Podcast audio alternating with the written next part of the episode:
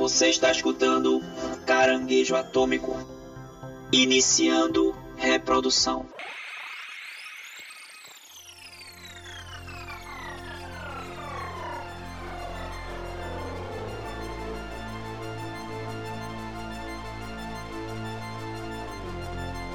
E aí, chuchus!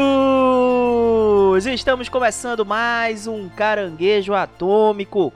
E parece que as coisas meio esquisitas aí voltaram a acontecer lá em Hawkins, hein? A gente tá Eita. aqui hoje pra falar Uhum. sobre a série maravilhosa que tá em sua quarta temporada, uma temporada longuíssima, diga-se de passagem, a grande série Coisas Estranhas. Vamos lá falar sobre ela hoje. Eu estou aqui com meus amigos. Guilherme Gomes, e se vocês tivessem que escutar uma música pro resto da vida, vocês escolheriam essa? Essa? Ou essa aqui? Qual dessas três que viralizaram, infectaram as redes sociais vocês escolheriam pra, pra escutar pra sempre, hein? Porra, é responsa, viu? Posso pode dizer qual é a minha? Por favor, por favor. Ah, Kate Bush. Eu fico com a Kate Bush, velho. Olha, olha. Ah, pra mim não dá. Eu, eu já enchi o saco dela agora. eu acho ela legal, mas já enchi agora, velho. Olha, por mais que eu ame meu metalzinho, meu Metallica, mas esse reggaezinho não dá pra. Não dá pra. É divertido, não né? entrar na onda, não. eu escolheria a primeira. Mas É, também o tá reggae é enchendo o saco, viu? Tá enchendo o saco também.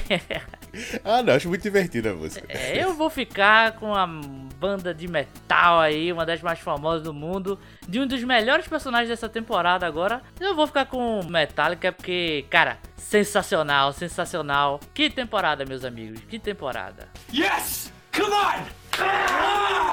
Aqui é Paulo Silva e eu fiquei feliz com a homenagem que Stranger Things fez a Chaves, né? Um monte de caba velho interpretando criança. Porque, pelo amor de Deus, velho. Os caras estão com 30 anos já, velho. Como assim? crianças feias, fofas. É uma nova categoria de filmes, feias e fofas. É que eram bonitas, né? Pra um Mike mesmo. Que eram bonitas e ficaram adultos esquisitos, né? Pois é, pois é. Demais. E o Dustin, que era feinho e continuou feinho e porém fofo. Eu amo o Dustin, cara. Não, veio não. Ele é fofinho, cara. Ele é fofinho. Ele é aquela carinha tchucu tchucu. É, Vai ter 30 anos e o pessoal vai continuar me chamando de tchucu tchucu. é verdade. Que coisa mais fofa, gente! Pois é, aqui é Rudá Braga e eu vou dizer que eu trabalhei pra estar nesse podcast hoje. Eu não tinha assistido a terceira temporada e maratonei tudo pra poder estar aqui hoje e oferecer as minhas opiniões sobre Stranger Things pra vocês. Olha o comprometimento aqui. viu? Olha, parabéns, então faz mais que sua obrigação. E quero dizer que eu também maratonei Stranger Things, assisti desde a primeira temporada, porque assisti com minha digníssima aí, minha namorada, que nunca tinha assistido, e eu maratonei tudo pra poder assistir a quarta temporada. Foi só maravilha, cara. Foi muito bom relembrar Stranger Things do começo pra assistir essa quarta temporada, que volta pro Caranguejo Atômico aí. Essa série volta pro Caranguejo Atômico depois do seu episódio que a gente fez um resumo das três primeiras temporadas, que é o episódio 13, Caranguejo Atômico 13, velho. Faz muito tempo isso. Faz muito tempo, faz muito tempo. Praticamente se mudaram pra Hawkins, né? Pra gravar esse episódio. A- a- o primeiro podcast de Stranger Things que a gente gravou, eles eram crianças e agora já estão adultos, né?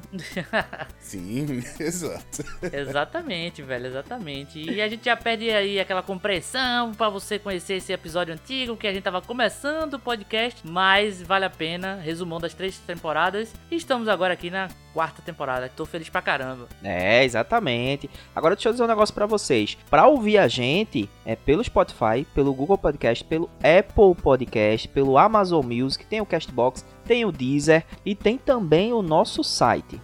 O famigerado que tem todos os nossos episódios bonitinhos pra você escutar. Se você não gostar de agregadores de podcast, de áudio em geral, você pode escutar todos os episódios lá no nosso site, que é fácil de achar os episódios. Inclusive, eu filei aqui pra saber se nosso primeiro episódio do podcast de Stranger Things era o 13 mesmo, e é isso mesmo. Então você vê aí como é fácil navegar no nosso site, ele é focado no podcast. E lá tem também nossas redes sociais, que você descobre todos os links de como escutar e assistir o Caranguejo Atômico também, que são o nosso Instagram, arroba Caranguejo Atômico Podcast, o nosso Twitter, arroba Caranguejo AT, o nosso YouTube, youtube.com barra Caranguejo Atômico e a nossa Twitch, twitch.tv barra Caranguejo Atômico. Boa. Bum!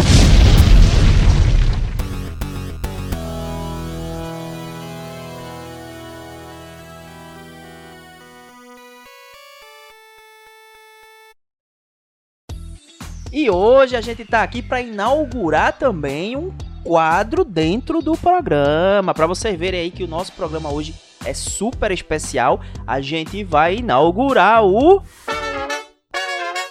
Indicação surpresa. Pois é, esse quadro Indicação Surpresa é um quadro aqui que a gente a gente se coça, né? Aqui do Caranguejo Atômico a gente tá sempre se coçando, a gente assiste uma série, mas não dá tempo, né, de gravar, não é possível gravar porque é uma série saindo atrás da outra. Então a gente se coça e hoje a gente decidiu que vamos fazer esse quadro super especial para aquelas séries que a gente não vai, pelo menos por enquanto a gente não vai abordar aqui nos nossos episódios, né, nos nossos programas, mas que a gente quer muito falar sobre elas e a gente vai fazer rapidamente isso. E a minha série de indicação hoje quem começa sou eu. A cada episódio aí vai ser um de nós, né, que vai indicar e a série que eu tenho para indicar aqui é Ted Lasso do Apple TV. Ted Lasso é uma série muito bacana.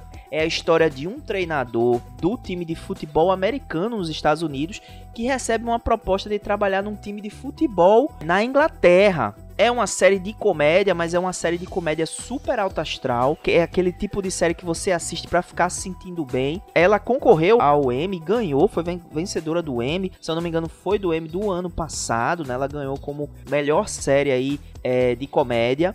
E olha, é fantástico assim, o elenco é fantástico, né? A história é divertidíssima, é uma série leve e que também reserva algumas surpresas pra gente do ponto de vista dramático. Vale muito a pena ver Ted Lasso. É, e eu recomendo aqui, inclusive meus colegas caranguejos aqui que não assistiram ainda, mas que já estão aí, já anotaram para assistir, que a gente com certeza no futuro vai fazer um episódio dessa série, hein? Ela tá na segunda temporada, vai pra terceira, e aí eu acredito que se os meninos gostarem, a gente vai fazer, uma, vai fazer um episódio aqui sobre ela. Beleza?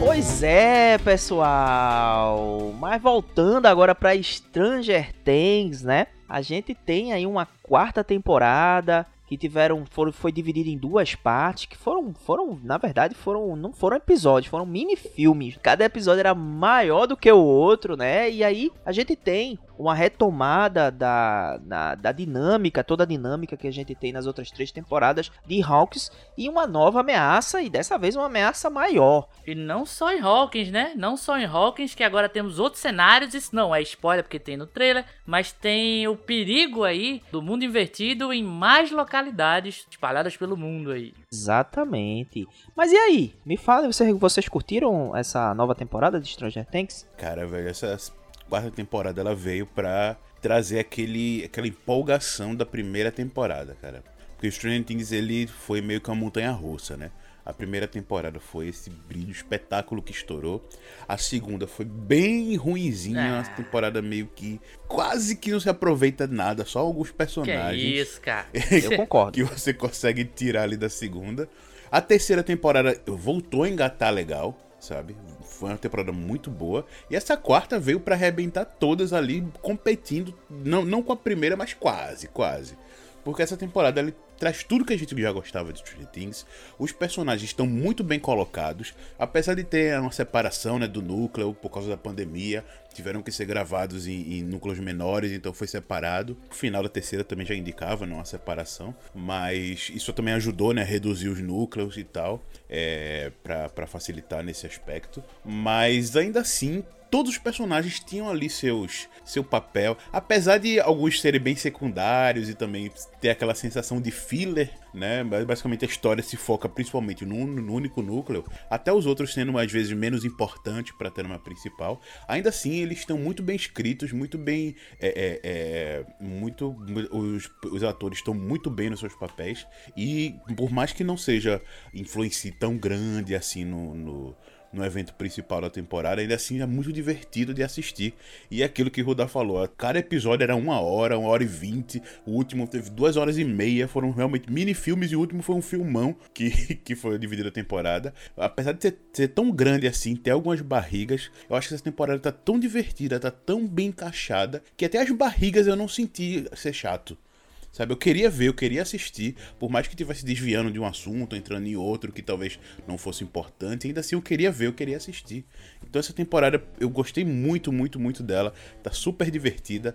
É, as trilhas voltaram né, a brilhar, porque a terceira temporada teve só, acho que só uma música ali que, que meio que se destacou. Question Things, a primeira, teve muito disso, né, também. Não só a temporada, mas as músicas dos anos 80 também voltaram, né, a, a, as paradas. E essa chegou, fez algo que acho que nenhuma outra conseguiu, né. Pegou e botou uma das músicas que já tava aí há 30, 40 anos já, morta, né, digamos assim, e voltou para as paradas, pra Billboard, trazendo ela pro topo, competindo com as músicas que acabaram de sair. Então, foi algo realmente único que essa temporada fez. Não só uma, né? Mas pelo menos duas músicas dessa temporada voltaram com força total pro, pro topo das paradas de sucesso aí. Que não é um spoiler, né? Não é um spoiler, mas é a Kate Bush e o Metallica, né? A gente falou no começo do, do programa, mas duas que voltaram por conta da série, assim. Na primeira até teve aquela coisa do Should I Stay ou Should I Go, que é bem legal, tem a ver com a temática da primeira temporada também, mas que nessa temporada para mim foi realmente o que alavancou as músicas assim junto com a série, foi nessa quarta temporada.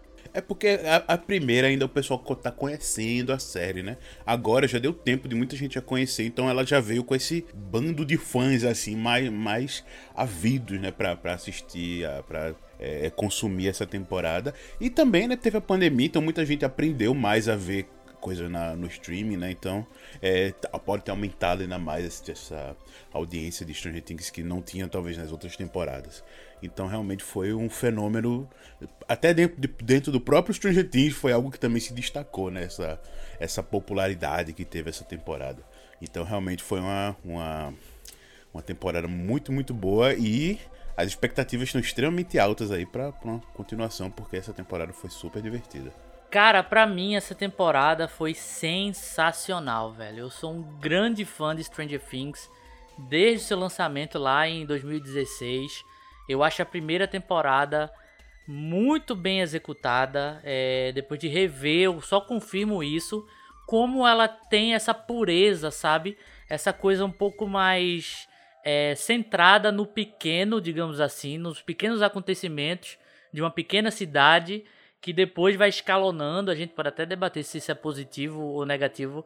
É, é a dimensão que a série tomou, né, de localidades e de temática, mas eu acho que a primeira é excelente e para mim é um grande marco dos anos 2000 e um pouquinho, um grande marco do entretenimento e foi, se eu não me engano, essa primeira série que realmente voltou com essa coisa da, da nostalgia dos anos 80 com força total, assim. Depois teve Guardiões da Galáxia, teve outras séries aí. É o próprio It, que é fonte de, de inspiração pro Stranger Things, e depois Stranger Things devolveu a inspiração pro, pro novo filme do It, a coisa, né? Mas para mim o Stranger Things é um, é um grande marco por conta desse pontapé e das homenagens aos anos 80 e da cultura pop da época, assim. É, e essa quarta temporada, cara, eu acho que eles sofreram, sofreram no sentido positivo da palavra, daquele efeito pandemia, onde parou, não teve o lançamento anual e que de certa forma, apesar da pandemia ser uma tragédia, serviu para você ficar com aquele gostinho de quero mais por muito tempo do Stranger Things,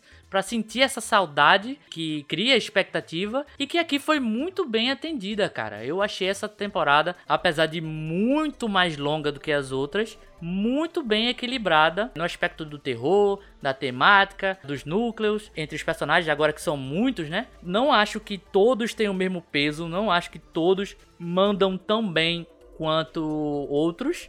Mas se você for olhar do aspecto geral, essa temporada é excelente, cara. Ela faz referência a muita coisa das primeiras temporadas, continua fazendo referência a muita coisa dos anos 80 é, e comecinho dos 90 e é sensacional, velho. Eu acho que é uma grande preparação pro final da série. E foi muito bom rever tanto toda, todas as temporadas, né? Feito eu falei que eu revi, quanto rever esses personagens e ver como é que eles estão atualmente. Valeu demais, cara. É uma puta série e essa quarta temporada não deixou a desejar, não. Nice. Pois é, velho, eu tô com vocês aqui, né? Esse, esse programa vai ser só amor, né? Esse programa vai ser só amor. Sensacional. né?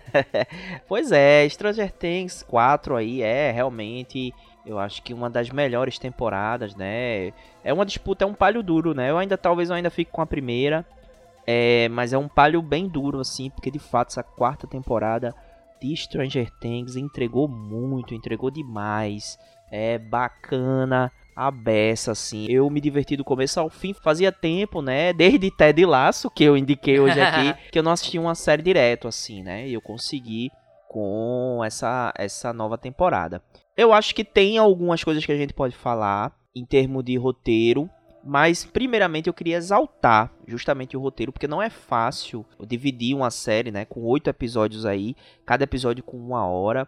Nove, e nove.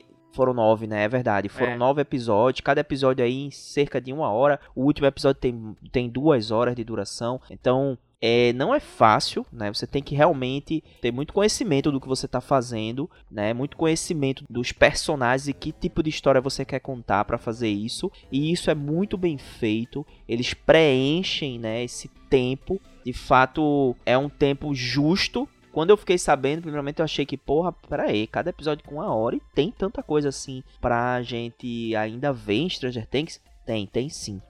Tem né? Eles conseguem entregar muita coisa bacana. E assim, a série, a série realmente tá sensacional. Amei os personagens novos, acho que contribuíram muito. Rapidamente a gente já se a gente já se envolve com o personagem do Ed. Eu acho que é o grande destaque né, dessa temporada. É o personagem dele. Mas eu também gostei muito do de alguns arcos. No entanto, eu acho que a grande problemática, talvez, da série tenha sido não saber exatamente o que fazer com outros núcleos Sim. né? Então sim. ficou, ficou muito evidente pra mim que outros núcleos ali é, ficaram meio perdidos e sem muita utilidade no decorrer da história. A gente tem uma estrutura clássica que acompanha, não tem muita novidade em termos de estrutura, porque eles acompanham uma estratégia que eu considero vencedora dentro dos filmes que você trabalha com muitos personagens, que é dividir para conquistar, né? Você divide em pequenos núcleos, cada núcleo tem um arco que vai no final é, se entrelaçar.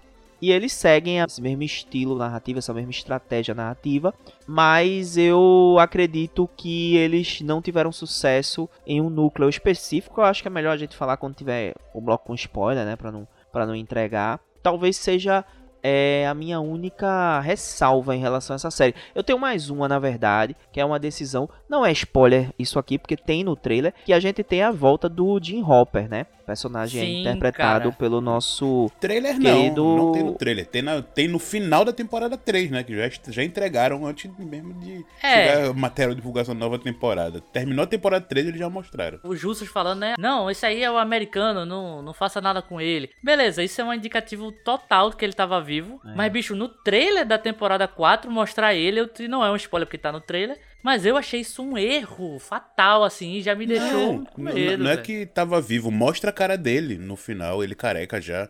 No final da temporada 3. Não, é não, não, mostra não. Mostra ele lá. Não mostra não. Mostra ele lá trabalhando. Não, no, no trailer do, da quarta da quarta, temporada, ele no trabalhando trailer da na quarta. neve. No final da terceira só mostra o monstro e o cara citando. É, Mas não, não mostra ele, não. mostrou no trailer da quarta. Eu errei nessa porra aí.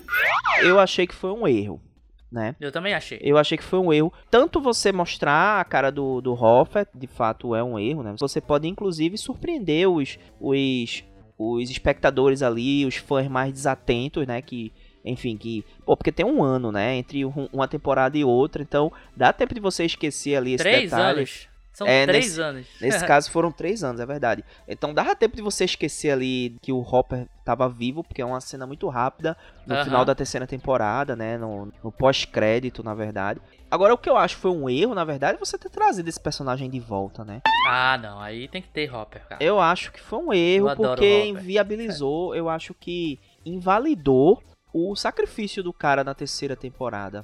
sabe? O cara vai lá, fez um sacrifício, né, pra, pra salvar o, a cidade e de repente. Ah, não, beleza. É, não teve consequência não, ele tá vivo aqui, tá tudo certo, sabe? Então eu acho que desse ponto de, vi, desse ponto de vista, eu acho que não tinha necessidade de trazer o Hopper de volta não. E aí a gente fala mais pra frente aí sobre o núcleo dele, mas assim, eu amei. A quarta temporada tá muito boa, não tem muito o que falar além disso. Eu acho que são alguns pontos que a gente pode tocar, mas não tem muito mais o que falar. Agora, caminhando aqui com o pod, eu não sei se vocês ouviram, eles, os irmãos Duffer, né, que são roteiristas e diretores, eles falaram que essa série ia ter uma ia ter uma maior participação, né, de elementos aí do cinema de Spielberg, do também do dos livros do Stephen King. É, vocês vocês é, identificaram na série? Vocês acham que essa temporada de Stranger Things tem mais a cara de Spielberg e Stephen King ou, ou não? Foi uma propaganda enganosa. Cara, eu quando terminei logo a temporada eu vi que tinha muitos desses elementos e tudo. Mas eu confesso que eu não, não, não me prendi muito não. Eu não me prendi muito não. Eu lembro de muita gente indicando é, é, quais eram as. Ah, não, essa parte referencia tal coisa, mas eu confesso que eu não, não, não me prendi muito nisso, não. Cara, eu não. Do Spielberg tem essa coisa da, dos filmes é, da aventura, né? Que é uma coisa clássica dele em vários filmes que ele foi diretor. O Stephen King, eu acho que é claro a referência que, que tem na temporada de Carrie a Estranha. É, é totalmente referenciado, inclusive. Ele falou no Twitter, né? Ele comentou que, que é fã de Stranger Things e que sentiu essa referência. Não só esses dois é, diretores, esses dois artistas, mas também uma série de filmes de terror do, dos anos 80, né? Acho que não é um spoiler para ninguém, mas A Hora do Pesadelo, Fred Krueger, talvez seja a maior inspiração para essa temporada, né? Inclusive o, o, ator que fez o Fred Krueger dos anos 80, ele tá nessa temporada também. Eu acho que foi muito mais essa homenagem aos anos 80 que a, a série sempre fez. Ela retorna fazendo homenagem para outros aspectos agora, né? A gente tem uma coisa mais infantil, aquela coisa da aventura, referenciando ET na primeira temporada. Na segunda temporada tem essa coisa mais de, de aventura de superpoderes, de revolta, né? Clube dos Cinco e tal. É, na terceira tem um terror um pouco mais gore, mais visceral. E nessa quarta a gente tem o terror psicológico. Tem muita coisa visceral também, mas muita coisa psicológica que, que retorna. Então, não só foi o Spielberg e o, e o, King que foram referenciados, eu achei que teve muitas referências de muitas coisas assim. É, mas nisso você tem, por exemplo, é, esse terror psicológico, como o Rodolfo puxou, né, de, de Stephen King, os que eu consigo lembrar assim é mais Carrie Estranha e de It, It mesmo, né? também. It, que, que esse tem, tem uma pegada um pouco mais dessas obras assim. Mas de Spielberg eu não. não, não eu, eu, lembro de ter lido em algum lugar, mas não. Eu não me lembro, eu não me lembro. Eu fico mais só na temporada mesmo, essa referência. Eu fico meio só rondando assim, mas não, não me veio nada à cabeça, não.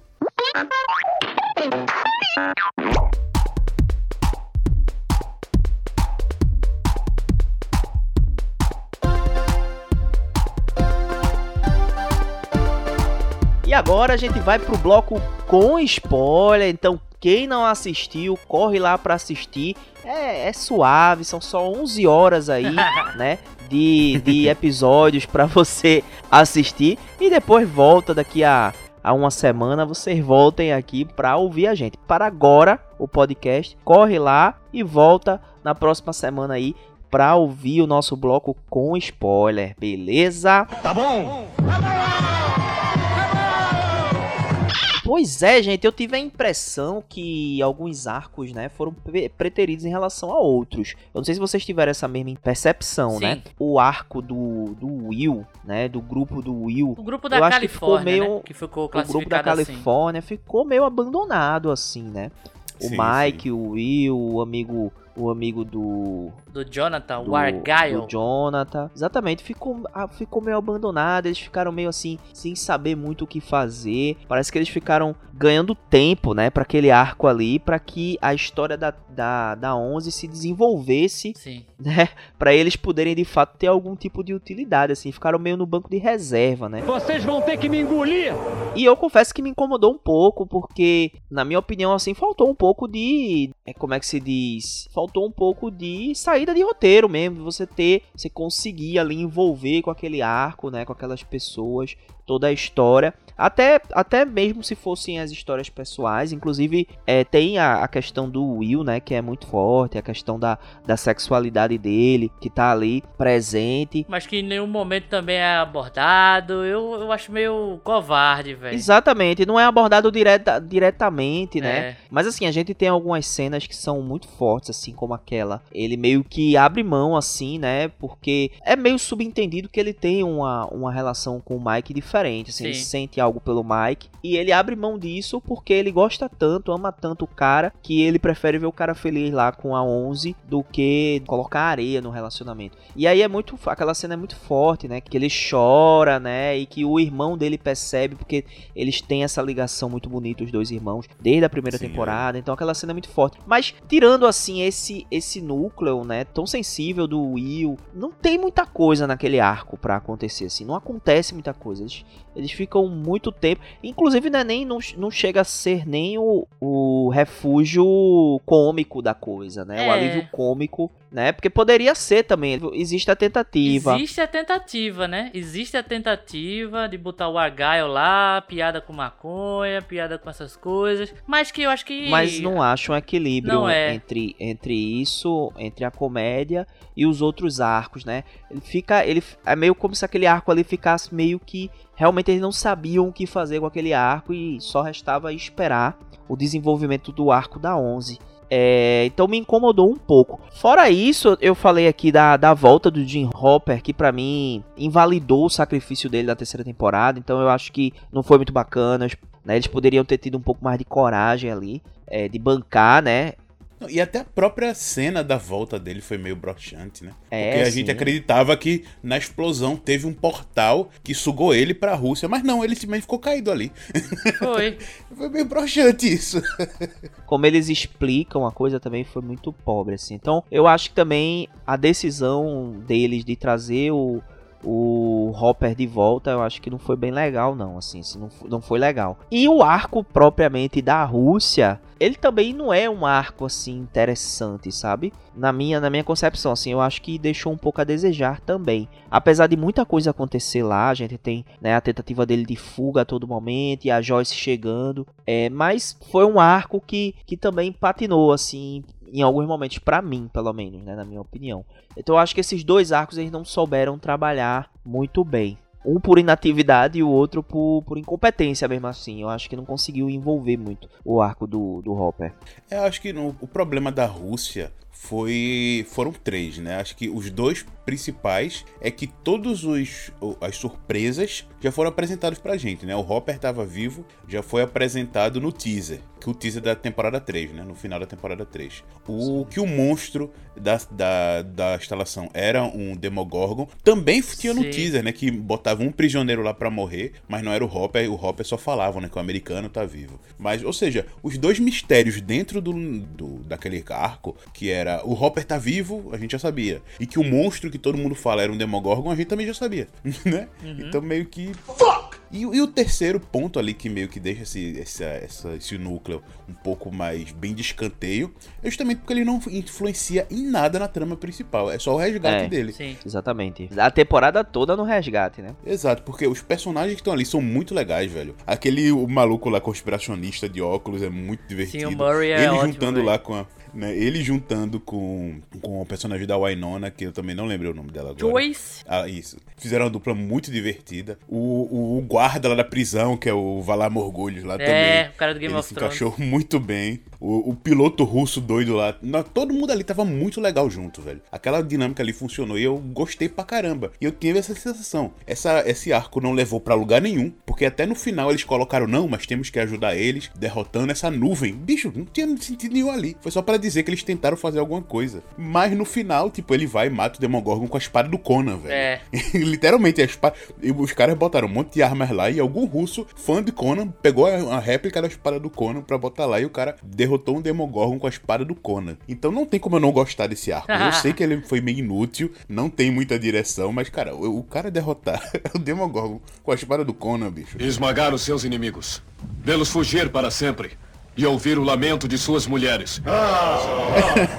Eu não, não tenho como não gostar. Mas sim, é, foi bem, foi bem sem sentido. Na reta final, né, você tinha ali eles entrando no laboratório, mostrando os experimentos, e eu pensei, opa, pode vir uma coisa diferente daí. Mas não, foi só uma, uma fuga em massa dos, dos Demogorgons e aquela fumaça lá que não serviu pra nada, foi só pra dizer que tinha uma coisa diferente ali, mas que nem no final eles foram lá pra derrotar isso. Eles só mataram o Demogorgon e acabou. Talvez esse núcleo do, do David Harbour lá na, na Rússia, talvez tenha sido uma questão de custo também, né? Porque é, eles quiseram já aproveitar que o David Harbour tava, já estava dentro de uma prisão russa, já tinha sido preso na Rússia pro filme da Viúva Negra, né? É. E aí aproveitaram, É, já sim, gravaram exato. tudo de uma vez lá Tudo também. lá, de uma vez só, é isso aí. Eu acho que foi isso, cara. Exatamente, velho, caramba.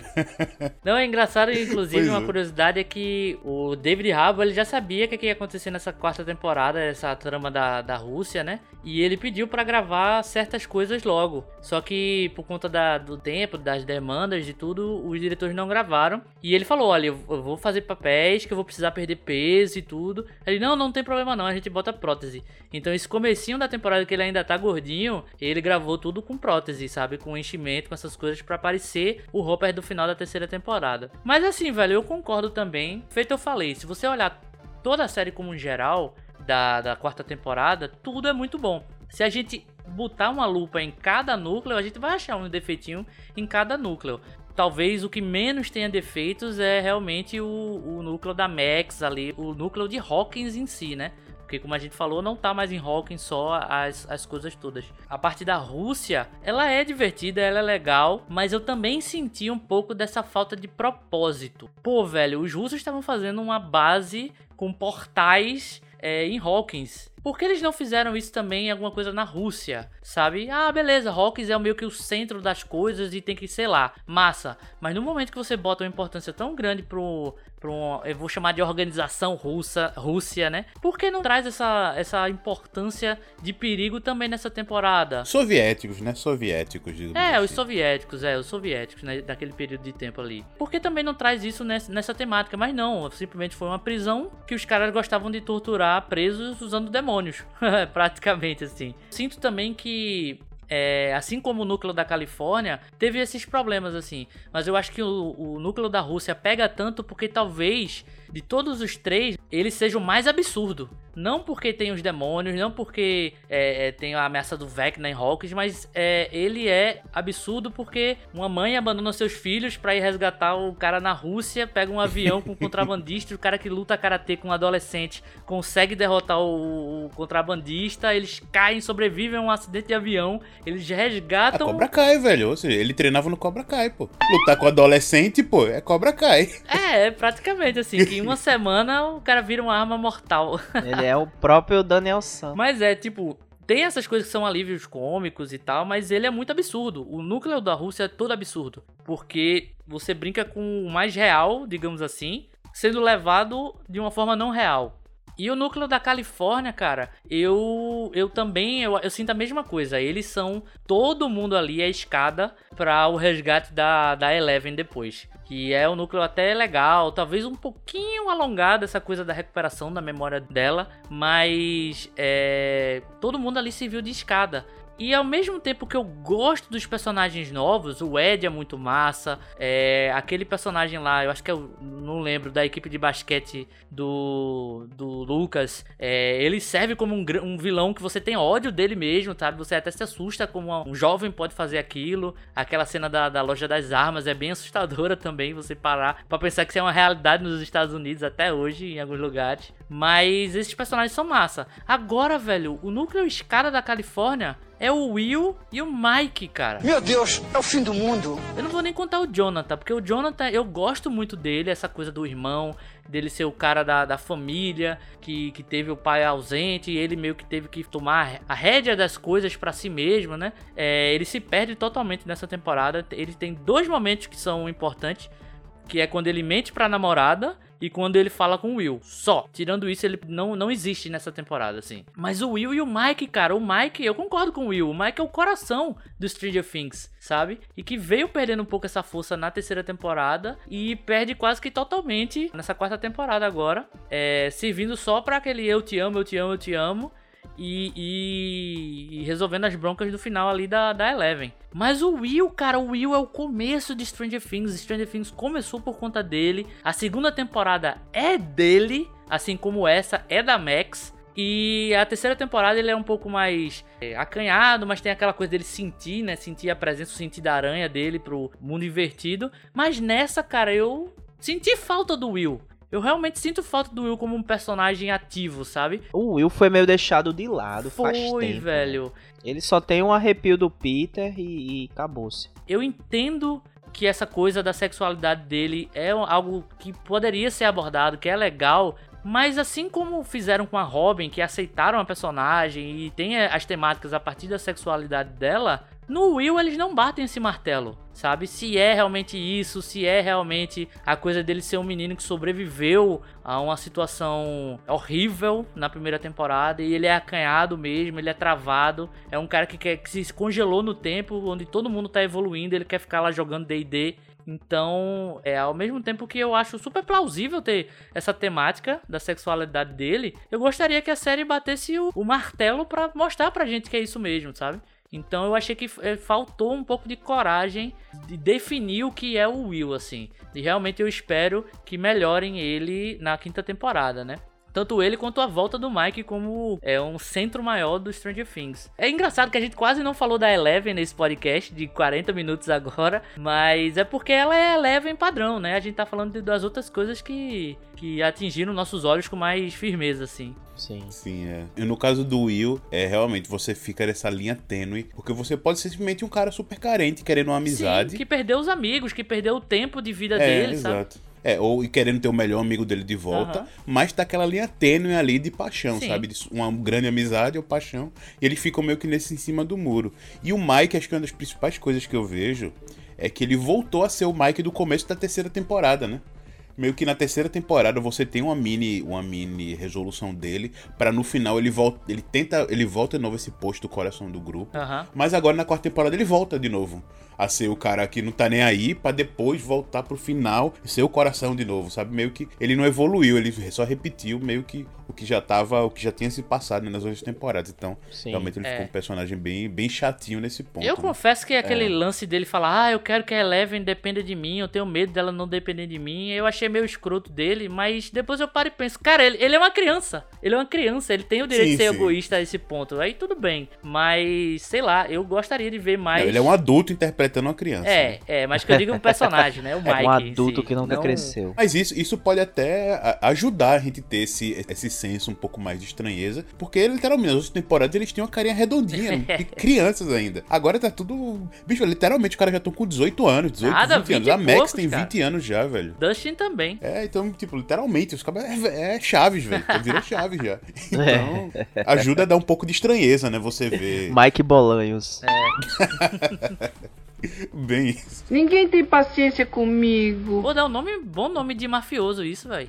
Mike Bolanhos, É. né? Pode ser. Se um pode dia eu ser. jogar D&D aí, D&D não, né? Mas jogar algum RPG com isso, com essa temática, vai ser a Bolanhos. Máscara, quem Mike sabe. Bolanhos. esse arco, né, da, da Eleven, que é um arco tão importante, né, é, pra série, porque traz o é a grande a grande revelação do, do mal, do vilão, tá ali dentro do arco da Eleven. Eu achei que foi um arco também que que se estendeu mais do que necessário. Não que seja ruim, o arco é legal, é, não é ruim. Como eu disse assim, a série ela é tão boa que nenhum desses arcos são ruins. Mas existem coisas que eu acho que a gente tem que pontuar mesmo, porque a gente tá analisando. É, e assim, como o consenso é que é bom, a gente tem que falar do ruim, que é o que destaca. Claro, claro, claro. E, e, e, assim, é, nada nada desses arcos, que, o que a gente tá criticando aqui, nada disso atrapalha a experiência geral de Stranger Things. Né? É, é tá realmente fabulosa essa quarta temporada.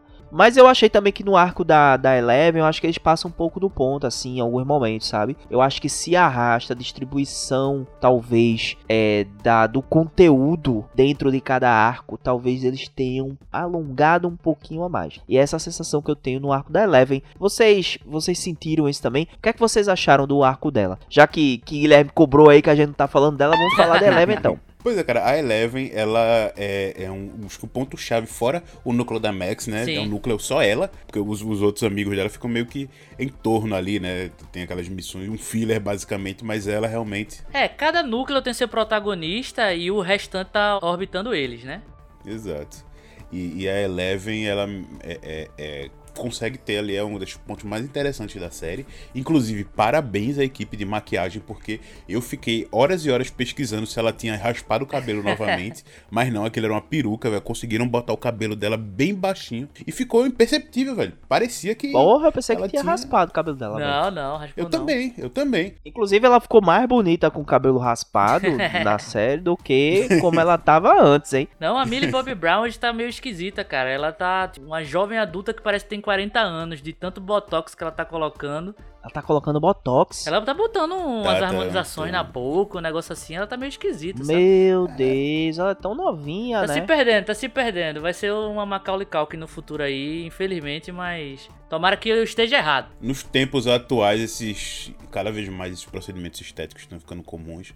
Então, atores e atrizes estão fazendo isso a todo direito. Então, infelizmente, tá muito Pô, mas mais ela é porque ela é que- muito nova, né? Você entende assim quando a pessoa tá mais velha, porque tem uma decadência física, né? Mas ela Não, tá mas- nova, mas na é- flor da é- é idade. moda, virou é um moda, então o pessoal- distúrbio de imagem isso aí, né? É- Ela tem um... um- É, é, mas eu não sei se também pode ser um preconceito meu, velho, mas eu acho que é porque ela entrou nesse business direto de TV. Não tenho certeza se ela fez teatro, se teve essa, essa coisa do ofício do ator mesmo, porque a Max vem de teatro, o Dustin, inclusive, conhecia a atriz da, da Max das coisas de teatro, de musical, o Lucas também. É, o Dustin fazia peça na Broadway. É, é isso aí. Então todo mundo meio que veio dessa base um pouquinho mais sólida do artista-ator, né? Eu tô- posso estar falando uma grande besteira aqui, mas é o que eu percebo, assim. E a Millie Bobby Brown, ela ficou famosa muito rápido e ela é muito talentosa, tá ligado? Ela realmente é muito Ela talentosa. canta também, não. Ela, ela canta, né? Ela tem umas músicas e tal. É, não sei.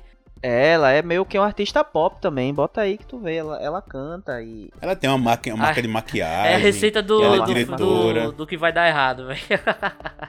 Mas brincadeiras à parte, ela, ela meio que caiu nessa tentação de da fama aí, né, velho? Com pouquíssimos anos já tá fazendo alterações visuais nela aí.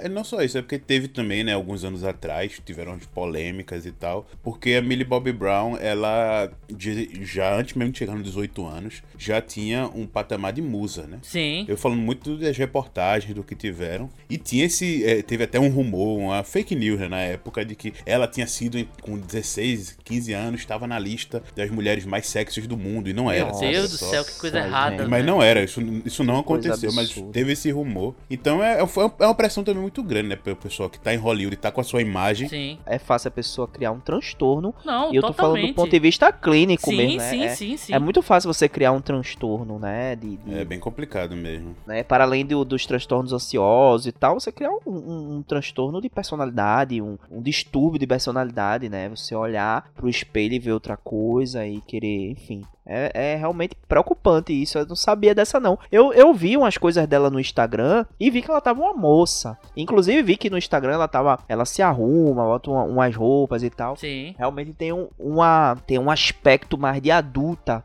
no que ela posta, no conteúdo que ela posta do Insta. Mas também eu relevei porque, assim, ela, no final das contas, eu- a gente tem aquela sempre aquela imagem, né? Talvez isso tenha acontecido um pouco com Macaulay Culkin também. A gente tem aquela imagem da criança, do Stranger Things, do primeiro filme lá e tal. Mas, porra, ela cresceu, já foi Enola Holmes, já cresceu, já fez outras coisas. Godzilla já. Godzilla, enfim, a menina cresceu. Então eu meio que, ah, não, normal, ela tá grande mesmo, cresceu, normal. Não, mas, Mas- infelizmente esse tipo de coisa acontece. Continuando esse parênteses, né? É. A própria atriz que faz a Nancy, ela sofre muito disso, porque ela é uma pessoa um pouco mais magra, Sim. o rosto dela é mais angular. E é o que chove de gente, ah não, faça um procedimento estético, raspe seu, seu maxilar. Gente, ela é uma pessoa daquele jeito. É, é querer, tipo, podar a individualidade da pessoa pra entrar num padrãozinho, pra todo mundo ser igual, igual, sabe? É, e a gente critica muito a indústria, Paulinho, mas tem que ver também a participação da própria sociedade, né, que tá fora da indústria, mas que critica, assim. Trazendo pro, eu sei que não tem nada a ver, a gente vai voltar a falar de Eleven,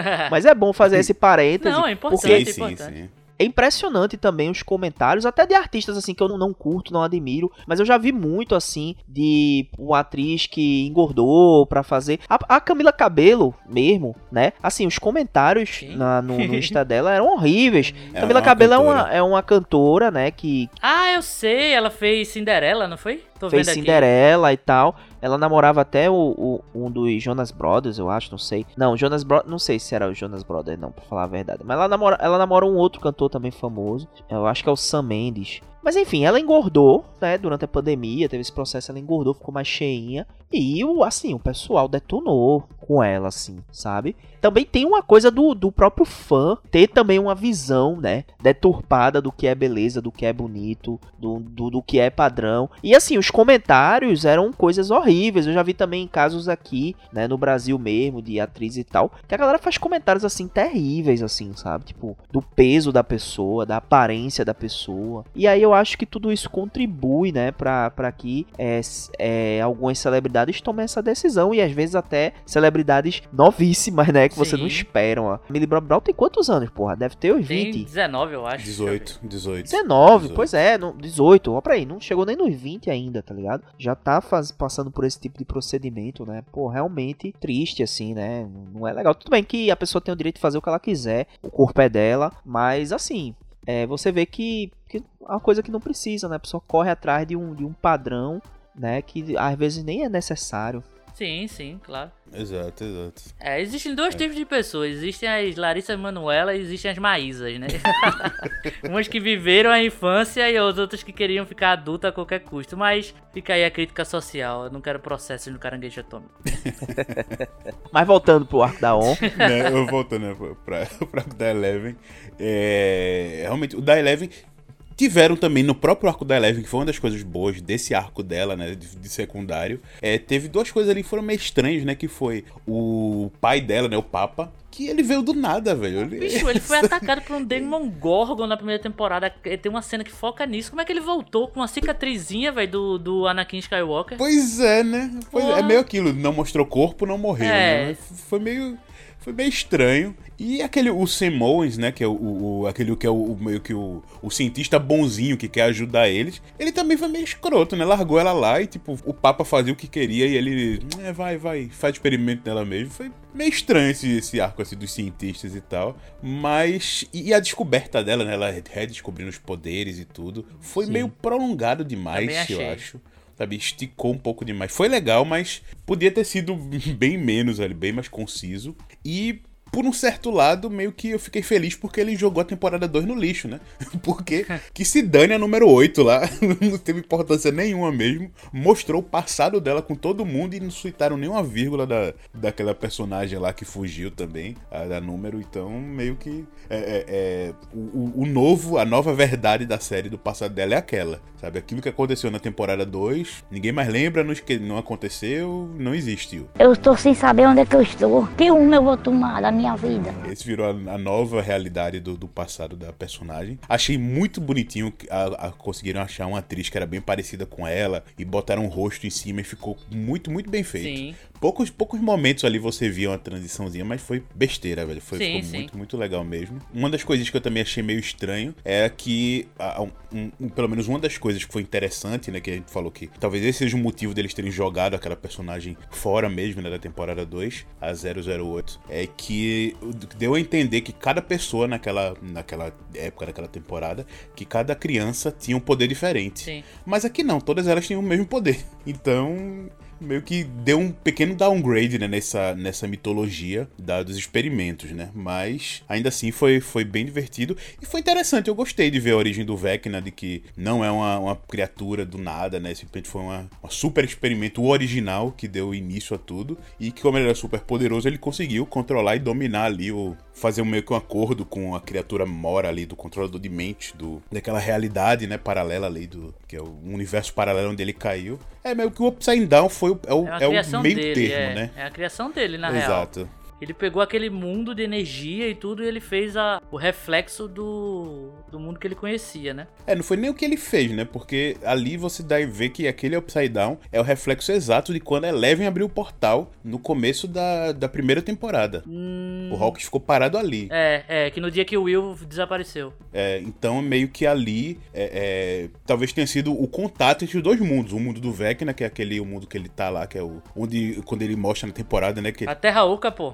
É Terra Oca. é bem terra-oca mesmo, que tem o teto e o, e o chão junto, né? É. Bem, bem terra-oca mesmo. Verdade, olha, tu botando isso aí, eu não, não tinha. É, pô. A Millie Bobby nisso. Brown, ela também pegou esses efeitos do Kong vs Godzilla, pô. Que tem a É, isso Terra quer dizer, do Oca. Kong vs Godzilla que tem. ela É, pegou que lá naquele emprestado. momento que o chão encontra o teto lá. E... É. E tem duas gravidades, tá ligado? É bem- essa estética bem, bem essa mesmo, velho. Boa aí, boa, boa, boa sacada. Eu não tinha ligado esses pontos. Muito obrigado, muito obrigado. E faz até sentido, né? Ser criaturas que, do passado da Terra, enfim. Mas eu gostei, eu gostei.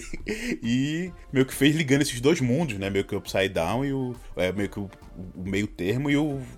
Tá ali se aproveitando junto com o Dominador de Mente, né? Ou seja, mostrando que aquela criatura que veio na temporada 3 não foi descartada. A gente só, só foi dois, ali um, um dos monstrões dela, né? Não, da- é porque da temporada 3 é que mostra o domínio dele do Will, né? Não, é na 2. No 2 é, o. É, é por isso que eu digo, cara, eu, eu entendo porque você não gosta da, da temporada 2 por conta da Eleven, mas a temporada 2 é que mostra toda a possessão do Will e é do caralho, tá ligado? É muito foda. Assim, é, é mais aquilo, é porque meio que não serviu de nada, né? Só vai servir agora. Não, se viu desde a Não, então, terceira temporada, o sentido da aranha lá e tal. Não, então, mas é o que eu já falei no outro episódio. A temporada 2 poderia ser junto com a temporada 3 e aumentar um pouquinho mais. A temporada 2 ela tem uma coisinha boa, pontos interessantes, mas no meio de uma temporada bagunçada. Então daria pra fazer uns dois episódios a mais do episódio 3 e botar essas tramas da temporada 2. Mas é, mostra que ele é o dominador de mentes, ele realmente ele é o dominador, a criatura ali por trás daquela, daquela dimensão e que o Vecna tá trabalhando junto com ele, né? O que eu entendi que o Vecna pegou aquela energia e moldou a sua, a sua forma, tá ligado? Tipo, tanto que ele tem formato de aranha e tem toda a relação do Vecna com a aranha. E eu entendi que, tipo, ele foi pra aquele mundo, ele viu que tinha vida lá e tudo e que tinha aquela energia e ele usa essa energia pra vontade dele. Pra mim ficou bem claro isso. O que pra mim ficou estranhíssimo, e aí eu queria até perguntar pra vocês o que, é que vocês entenderam,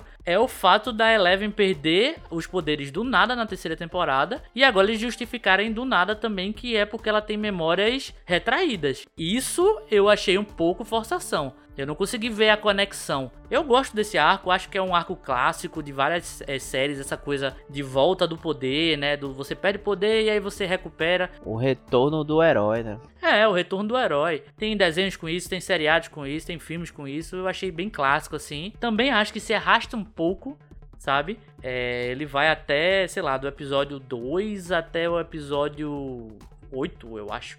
Ou é do, do, do 3 até o 8, então é- são muitos episódios nessa temática. Também essa relação do. explica essa relação do Vecna que eu fiquei com algumas dúvidas, mas eles prometeram na quinta temporada explicar mais, né? O, como funciona o, o mundo. Tanto que o Vecna fugiu vivo, né? É, como, assim, como funciona a regra do no mundo invertido.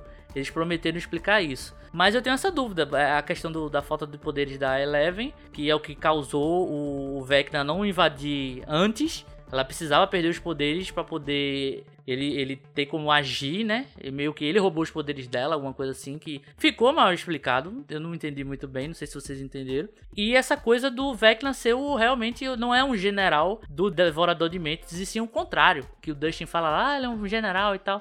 Na verdade é o contrário. Ele manda, ele controla o, Devorador de Mentes. E aí, não é uma coisa ruim, mas pessoalmente eu gostava mais dessa coisa do ameaça é uma criatura do outro lado. Não é um ser como a gente gente, que pensa como a gente. Tudo bem que é um cara super poderoso e tal. Mas é um humano. É um humano ali, tá ligado? Eu gostava mais dessa coisa do outro lado quer pegar a gente. O monstro quer pegar a gente. E agora que es- escalonou muito, né? Essa coisa de, de destruição regional. Não vou falar global, mas destruição regional ali da cidade. O, o inferno, entre aspas, tá, tá surgindo na Terra. É. Eu gosto, mas eu ainda gostava dessa coisa mais, tipo, é o outro lado contra a gente. E não, tipo, um vilãozão com nome que, que ele fala palavras e tudo, que é o contra a gente, sabe? Mas é uma coisa muito pessoal. Mas isso continua, Guilherme, porque tanto eles falam na temporada, quanto você vê até as, as referências do Will, que o Devorador de Mentes, nas outras temporadas, ele agia só. Ele não era mandado do Vecna nem nada.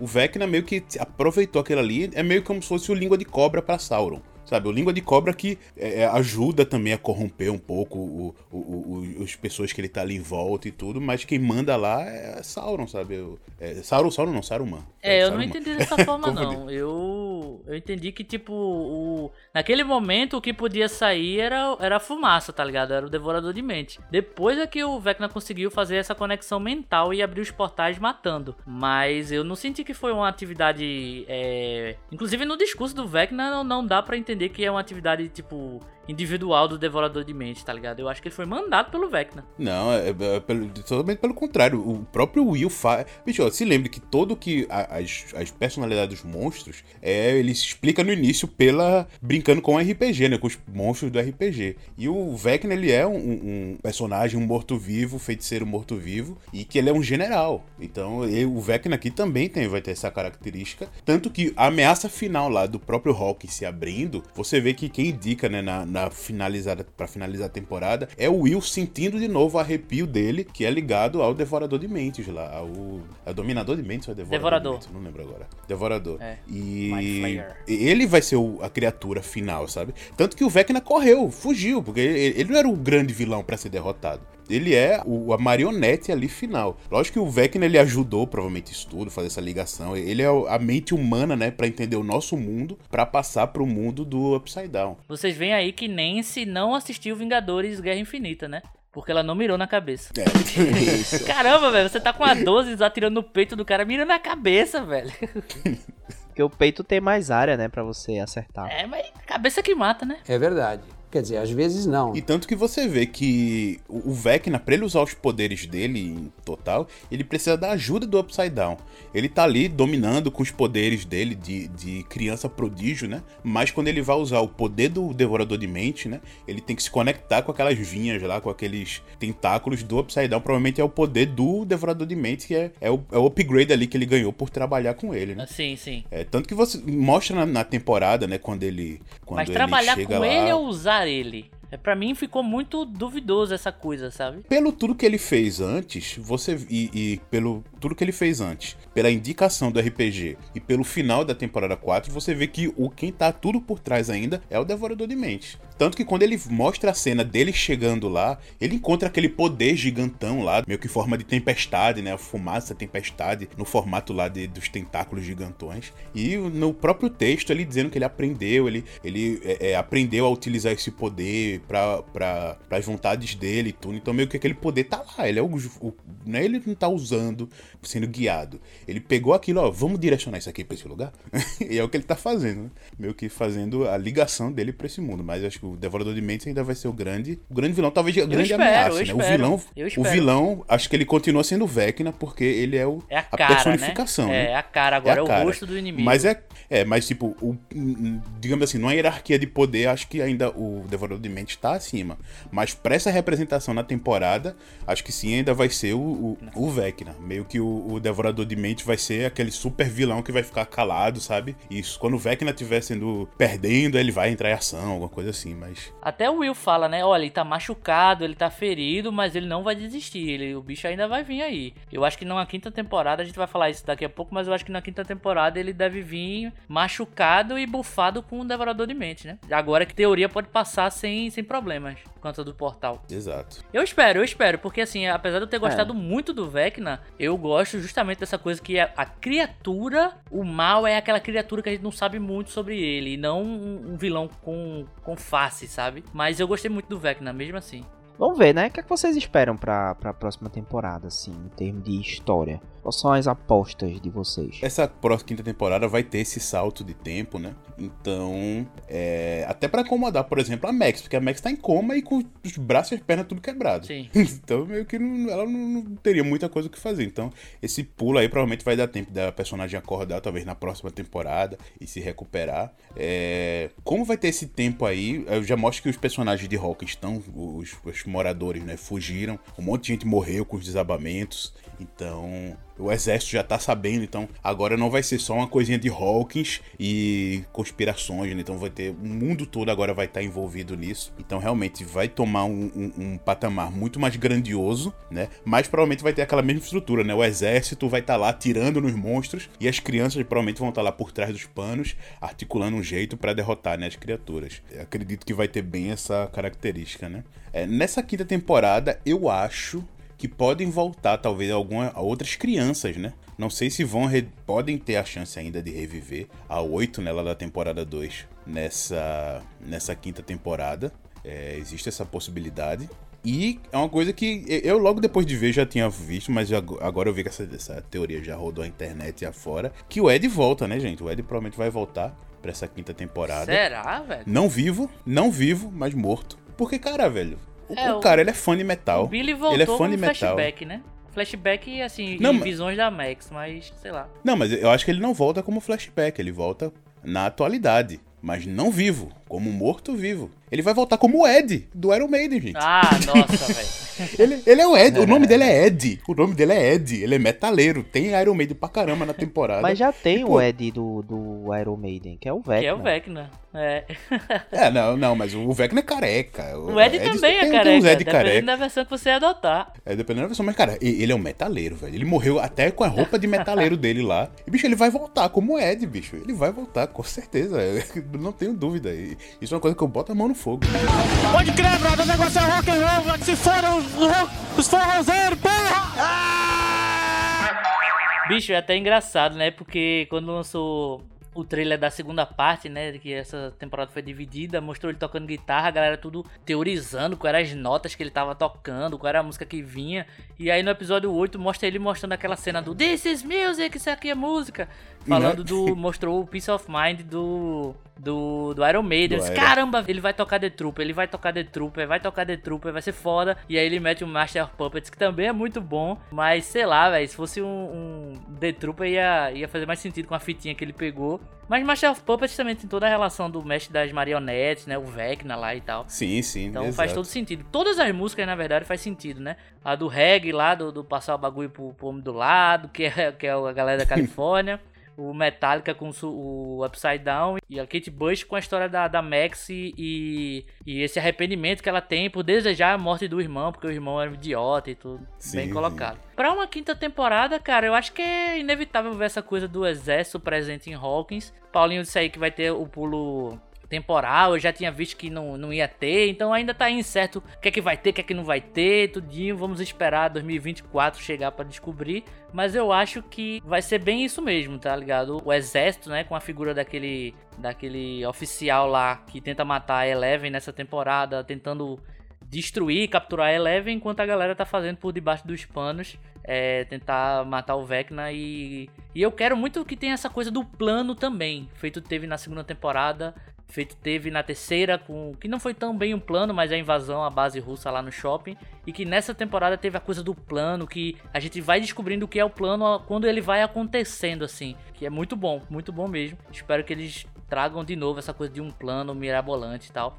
E como é que vai ser dividido os núcleos? A primeira temporada é todo mundo junto, a segunda temporada é a galera separado, a terceira temporada é todo mundo junto de novo. Tem a Nancy e o Jonathan é, agindo por um lado e o Hopper e a Joyce é, é, agindo com o outro, mas tá todo mundo ali em Hawkins, né? E essa quarta temporada tava todo mundo separado de novo. Então, provavelmente a quinta vai ser todo mundo junto e eu quero muito ver como é que vai ser articulado é, essa separação de personagens que agora são muitos, né? São muitos mesmo. E eu quero ver um retorno do Will, velho. Eu quero muito ver uma importância pro Will, uma importância pro Mike novamente. Que eles começaram essa, a série, né? Essa coisa da amizade do Mike, do desaparecimento do Will. Que mesmo ele não aparecendo tanto na primeira temporada, ele é um elemento chave pra primeira temporada. E ele é, rouba a cena na segunda. Então eu quero ver o Will retornando e quero ver é, o Mike também trabalhando mais com o Dustin ali, que desde a primeira temporada eles não agem tão, tão juntos assim. E eu gostaria de ver aquele núcleo, né, trabalhando juntos novamente. Fora as questões de se a Max realmente vai voltar, se não vai.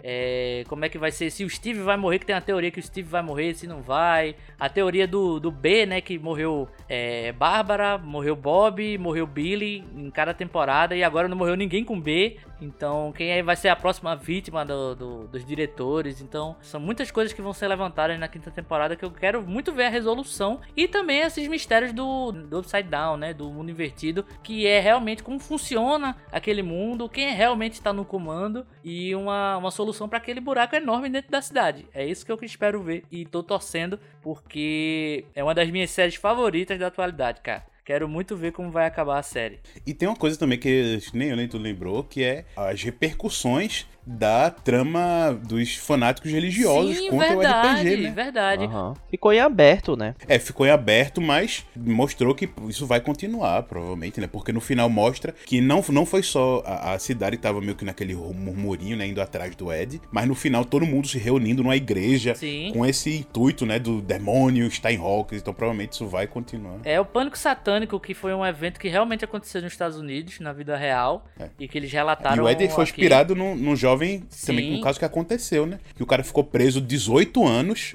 porque aconteceu um monte de crime estranho na cidade dele e porque esse eu, esse jovem, um grupo de amigos jogavam RPG, botaram a culpa nele Sim. sem ter nada, literalmente, só porque os caras eram meio diferentes, porque gostavam de criaturas dos RPG e tal. Então, é, e no caso ele não morreu, né? O jovem foi saiu da prisão, mas aconteceu, o cara perdeu 18 anos da vida dele por causa de rumor besta e, e cre- crenças hor- horríveis também. Agora no nosso tempo teve uma coisa parecida, Paulinho. A gente jogava Yu-Gi-Oh! E falavam que a gente E era Magic do demônio. também. Magic também, É, olha aí, ó. é, na, é, na minha turma era do Magic. Vou comprar minha, minha camisa do Hellfire Club agora, porque eu, agora eu sou digno, sou digno de satanista. Mas eu tinha no meu prédio aqui, a gente um grupo de amigos que a gente cresceu. Todo mundo tinha suas cartinhas de Magic e tinha amigo da gente que não podia ter porque a família dele era muito religiosa. E não, isso é coisa do demônio, você não pode ter. É, bobagem, velho, tive que isso aí. bobagem. É, mas realmente uma é, coisa que vocês é. falaram aí, né, velho? O pessoal lá, a Nancy, o, John, o Steve, o, o Dustin, todo mundo fugiu da polícia. Todo mundo fugiu dos pais ali e não aconteceu nada. A polícia de Hawkins sem o, o Hopper não serve pra porra nenhuma, tá ligado? Pois é, e os pais também, É. né? Tipo, meu Deus, tem um assassino à solta. Nossos filhos estão correndo por aí, deixa aí. É, tá de boa, não vamos buscar eles não. A gente, eles estão fugindo de bicicleta, a gente poderia pegar um carro e ir. Tudo bem que eles furaram o pneu, né? Mas mesmo assim, pô, mesmo assim. É, pois é, pessoal. Eu, eu não tenho muito o que adicionar, não. Eu acho que é bem por aí mesmo. É, agora eu tô curioso realmente pra, pra saber como é que vai ser essa divisão de arcos. Se eles vão novamente estruturar dessa forma. Porque a gente, diferente da primeira temporada que vocês falaram, dessa vez a gente tem muitos, mais, muito, muitos outros personagens, né? Eu acredito que eles vão dividir de novo essa equipe, mesmo eu, eu querendo que eles ficassem todos juntos. Porque, na verdade, a minha grande expecta- expectativa nessa temporada toda foi que eles se juntassem em algum momento. Isso só aconteceu no final, quando tava acabando a série. É, e eu tô aguardando pra ver se eles vão fazer é, nessa quinta temporada, se eles vão ter um arco todos juntos, né? Vai ser interessante de ver isso.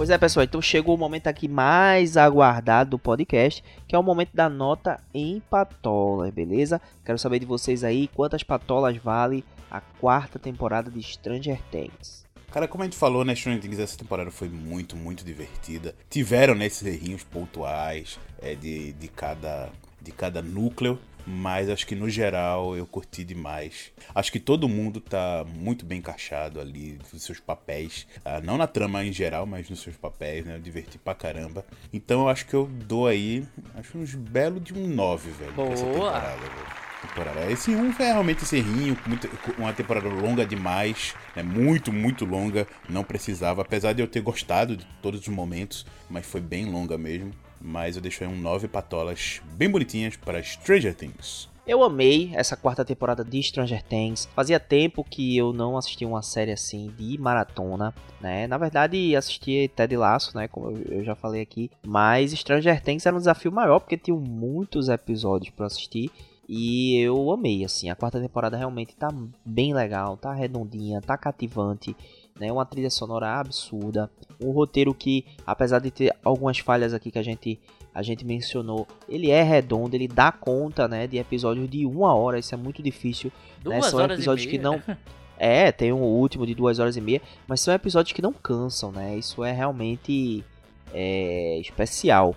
E é muito legal ver de novo, né? A gente tava com saudade da turma de Stranger Things. É muito legal depois de três anos essa galera se reunir de novo aí é, em mais episódios. E eu tô muito ansioso pra próxima temporada. Pra mim, Stranger Things merece aí uma nota 9. Opa! Vou tirar um pontinho aí pelo que a gente falou e também pra não gastar, né? Vamos ver a, a quinta temporada aí se ela vai ser nota 10. Mas é isso, nota 9 pra Stranger Things temporada 4. Boa, boa. Cara, é, é assim, a gente acabou falando um pouquinho mal das coisas, é porque a gente gostou tanto que o, o bom já é o padrão. Então a gente realmente apontou e conversou aqui as coisas que saltam aos olhos, né? Mas, cara, Stranger Things 4 é um retorno da série triunfal, com vilões marcantes que vão entrar para a história da- dos seriados, mesmo sendo homenagens, né, no caso ao Freddy Krueger e outros bichos papões da cultura pop e tudo mais, mas é impressionante como eles conseguem manter os personagens que já existiam cativantes, apesar de alguns desvios aqui e ali, falta de importância aqui e ali,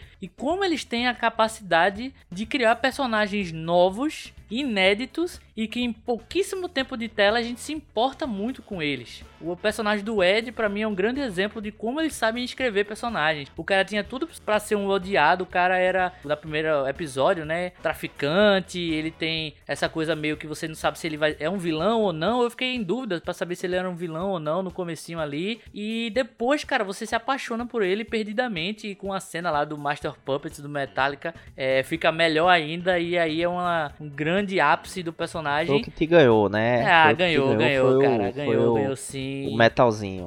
Pô, todo personagem que é metaleiro ganha meu coração aí. E Mostra como os caras são capazes de fazer narrativas que prendem a gente, que são interessantes da gente assistir. Então eu tô com vocês, eu vou dar nove patolas invertidas aí para o Stranger Things também. Deu jackpot aqui, sem ser de 777. Deu 999. Que invertida é 666, olha só, vocês botaram a cabeça É. pra baixo. Que sensacional. É o Fire Club aqui, ó. É, rapaz, vou comprar minha camisa do Hellfire Club, vou me preparar para a quinta temporada e gravaremos podcasts, se tudo der certo, da quinta temporada de Stranger Things, porque essa quarta temporada já foi e foi sensacional. Nove patolas para Stranger Things 4. Maravilha! Então é isso, pessoal. Espero que vocês tenham gostado do episódio de hoje. Fiquem atentos aí para mais conteúdo do Caranguejo Atômico no futuro. E até a próxima. Cuidado com o Vec, né? É isso aí. Tchau, tchau, pessoal, e botem o seu fone com o seu podcast favorito que o Vecna não vai te pegar. Valeu, pessoal. E, como foi tudo 999, vamos aí terminar com 9999 Gold. Se estica, esconde 9999 Gold.